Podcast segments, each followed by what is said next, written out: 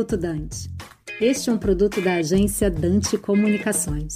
Olá, aqui é o Juliano Speyer, eu sou antropólogo e autor do livro Povo de Deus, Quem são os Evangélicos e por que eles importam. Por que, que os evangélicos importam? Ponto de vista estatístico, eles são o grupo, um grupo que cresce muito no Brasil. É, em 1970, segundo o censo, eles eram 5% da população. Hoje, de cada três brasileiros, um é evangélico, mais de 30%. E seguindo a curva de crescimento que vem vindo nas últimas décadas, o Brasil vai passar em 2032 do maior país católico do mundo para um país majoritariamente protestante. Além disso, os evangélicos importam porque, segundo a literatura sociológica e antropológica, o cristianismo evangélico ele tem como consequência uma melhora no bem-estar, na qualidade de vida das pessoas que adotam essa religião. Eles se tornam muito mais cuidadosos com as suas finanças, eles se interessam pelo empreendimento, eles se interessam por crescer na vida, eles se interessam mais por educação. Isso traz, obviamente, consequências positivas. É visto dentro da literatura como alguma coisa que produz modernidade e ascensão socioeconômica econômico. Mas, mais importante ainda do que esses dois motivos, é o fato das pessoas que, que são das classes médias e altas, com mais acesso à escolaridade, não entenderem absolutamente nada sobre esse fenômeno, que é um fenômeno, na maior parte do tempo em que ele existe, principalmente do mundo popular. Por isso, a gente vê esse cenário. Daqui a 10 anos, metade da população fala, entre aspas, a língua evangélica e as pessoas em cargos de direção de empresas, políticos, políticas públicas, não entendem essa língua. Juliana Speyer